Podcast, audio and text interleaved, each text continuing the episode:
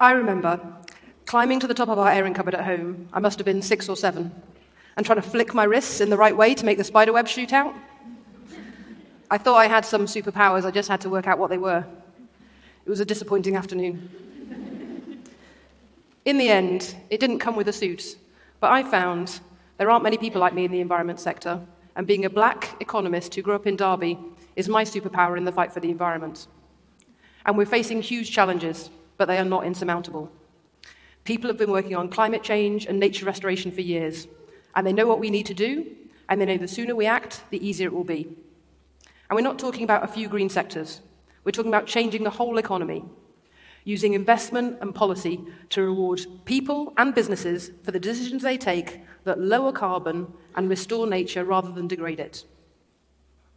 The problem is, politicians aren't acting at the speed or scale we need them to, because they think the public want them to do something else first. Brexit, building more houses, the economy, Brexit, health sector, Brexit. How do we put the environment at the top of that list? My answer is we don't.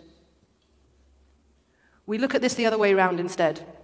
We show how moving to a green economy delivers on the things that people are already worried about. It improves their lives whether they care about the environment or not.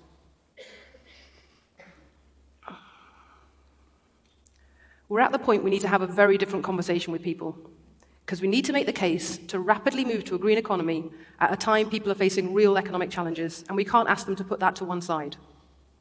And we need to make the case to rapidly move to a green economy at a time of rising populism, which says leaving the EU or stopping immigration will solve all our problems. It won't. But we have to give people real solutions instead. So, what does my perspective tell us? I grew up in Derby, an industrial city right in the middle of the country, at the foot of the Peak District, some of the most beautiful countryside in the UK. And I started my career in regional economics, and I know the UK has got the biggest differences in regional economic performance of any economy in the advanced world. Wealth is concentrated in London, and we spend our time running the economy, that's the only region that matters. And that really frustrates people, and it's really bad economics. For too long, we've ignored agriculture and manufacturing, two of the most important sectors for the environment, that need to pioneer new ways of producing goods and food sustainably. Being an economist, I know that UK productivity has stalled and the average weekly wage has not recovered since the financial crisis. That's a decade of lower pay, and that really hurts. We need to invest in our economy so businesses are competing not on the basis of low wages, but on high design, engineering, smart use of resources, all the things we need to succeed in a green economy. And being mixed race, I know the dangers of populism. I feel them personally. I see people being divided and told that some group or other is to blame for all their problems, and I know that's not going to improve anybody's lives. But the environment sector isn't reaching those people, and we have to fix that. You might be asking, why do we need to change the conversation now when interest in the environment has never been higher? Aren't we already winning? Yes, in some ways we are. But we have all the people who are motivated by the plight of the polar bear and the loss of the rainforest. We have all the people who can change their whole life around and make every decision based on how they lower their carbon footprint. You might be one of those people. That is amazing. You are a trailblazer. But that is not a route that everyone can follow, and it is not enough to rely on what individuals can do by themselves. Now, we also need the backing of people who've got other things on their mind bills to pay, a busy and polluted route to school for the kids, crap job, no prospects, living in a town where more businesses are closing than opening. They need to know the green economy is going to work for them. They do not need another thing to worry about. They do not need to be made to feel guilty. And they do not need to be asked to sacrifice something they don't have.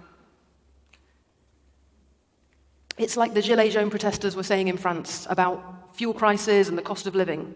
You want us to worry about the end of the world when we're worried about the end of the week. If we're not listening to those people, you can be sure that the populists are. In my experience, if you want to achieve change and persuade people, you have to talk to them about the things that they care about, not the things you care about. And if you ask people, what are the biggest issues facing the country? They say Brexit, that's said by most people by far, and then they say health, and then the environment comes level pegging with crime and the economy. Rather than constantly trying to put environment at the top of the list, we need to show how delivering a green economy will improve our health and our well being and our quality of life, how it will deliver better jobs, a better economy, more opportunities. I'd even go as far as to say how it deals with the underlying consequences of Brexit. How does environmental policy do all that? We keep being told that it's going to cost too much to save the planet. That's not true. The best source on this is the Global Commission for Climate and the Economy. That's economists, former heads of states, and finance ministers. And they looked at all the costs and benefits of acting compared to not acting. And they worked out the investments we need to keep the planet within one and a half degrees temperature rise actually improve the economy. And that was true globally, and it's true for the global south that really suffer if we don't act. And those calculations were based on the most prudent estimates of the cost and benefits, not counting all the innovation benefits and the cost savings we're likely to realize on the way. And it's the same story in the UK. The investments we need to make to move to a net zero economy will pay for themselves in jobs, opportunities, health, and well being. And that's just the climate action.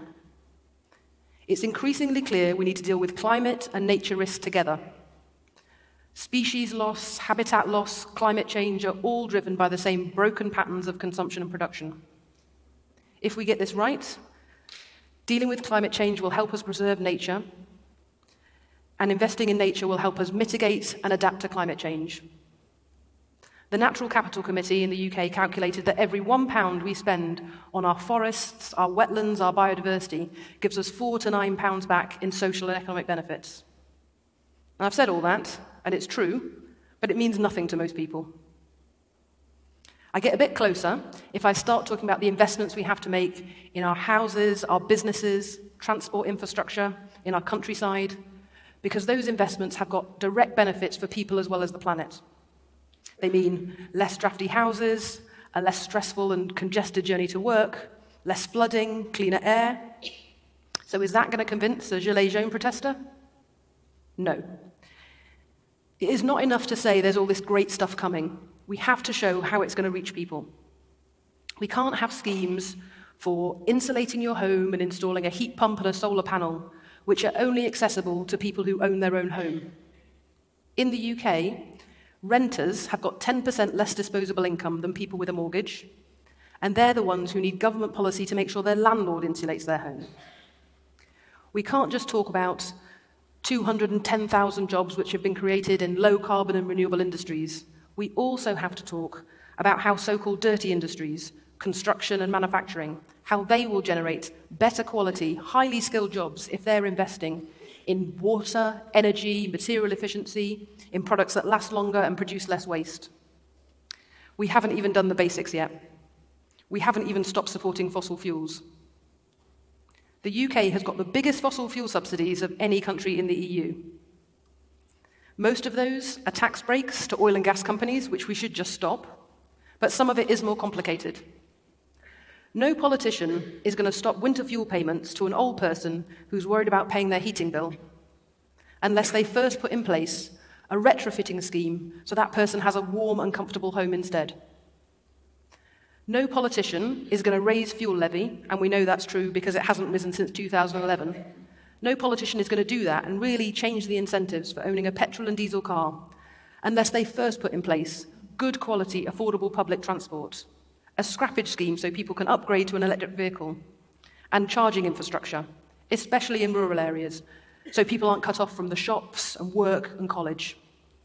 And until that happens, the electric vehicle market doesn't take off, and we don't get the benefits of cleaner, less congested, more livable cities. The environment sector has to show it's on the side of people who need these solutions. We have the technical side. Now we need the social and economic policies to make this work for people. And this isn't just a moral preference for fairness. This is also about effective policy. Everywhere in the world is facing these same challenges. And businesses want to invest in the solutions in the places where government is really thinking about how to create the conditions for change and how to build widespread public support. The people side of this is not somebody else's job. This is our job as environmentalists, too. The environment sector has to be right in the middle of a conversation about what kind of country we want to be and how our policies will really improve people's lives. The fairness of the green transition is not a nice to have, it is a thing that will make the transition happen or not. We will get stuck in protests if we don't make this work for people. If you're serious about moving to the green economy, like I am, you have to be serious about getting the benefits to the people who need them first. There is no way of delivering a change this big without doing that. So, my superpower might not be to do whatever a spider can, but I can talk about the policies we need to green our economy in a way a factory worker in Derby and a farmer in Cumbria can get behind. My superpower is not trying to add to the list of things that people care about, but showing how the plan for a green economy is a plan to improve lives right now. Thank you.